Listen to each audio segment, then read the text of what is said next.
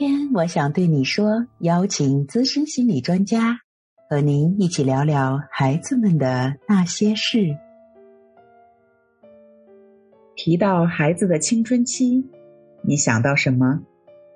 叛逆、不好沟通、倔强、敏感、厌学，还是网络游戏？当他们的身体随着年龄快速成熟。大脑和心理却远远追不上荷尔蒙发展的速度，一边是自我意识的觉醒，一边是敏感又脆弱的神经，这一切都是青少年在寻找自我价值和身份认定的过程。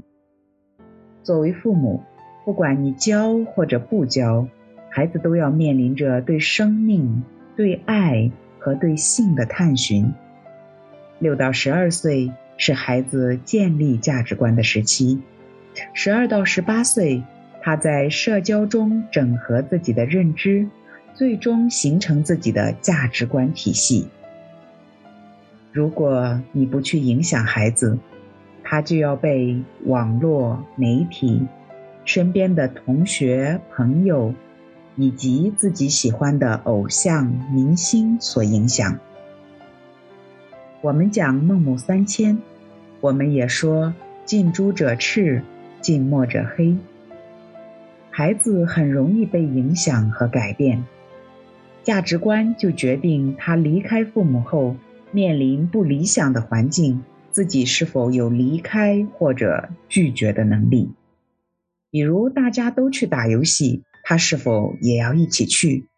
大家都在嘲笑一个人。他是否也会选择站在多数人的这一边？调查表明，拥有健康自我形象的青少年通常更自信，比较不会去寻求其他人的肯定，因而有良好的自我分辨能力。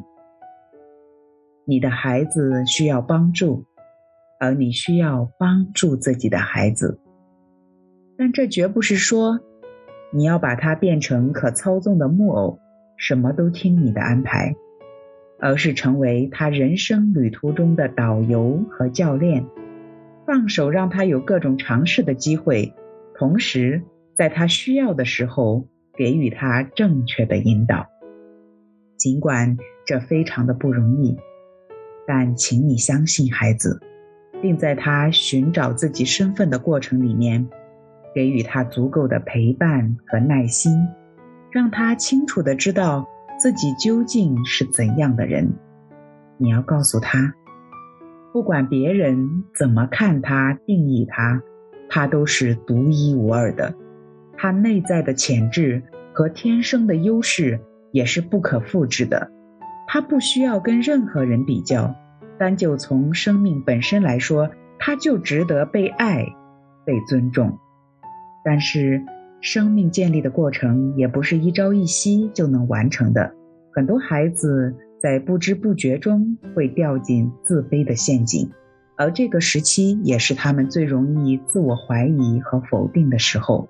没有人喜欢我，我不够好，我不漂亮，我太矮了。类似这些自卑的感受，让孩子们觉得自己不重要，没有价值感。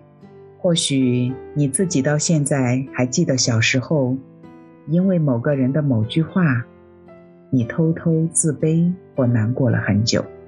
但现在作为父母，我们常会忽略孩子这看起来好像无足轻重的感受，但这些却恰恰潜移默化地影响了他们在社交和集体中的表现。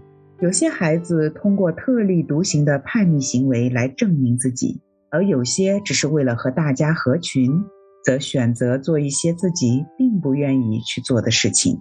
还有些孩子非常的害羞，从来不主动交朋友。青春期之后，集体生活和同柴对孩子们的影响高达百分之八十。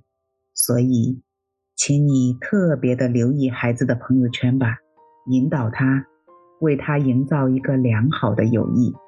让他感受到被接纳和拥有归属感，让他学会辨别什么才是真正的朋友，为他将来在社会上良好的人际关系打下基础。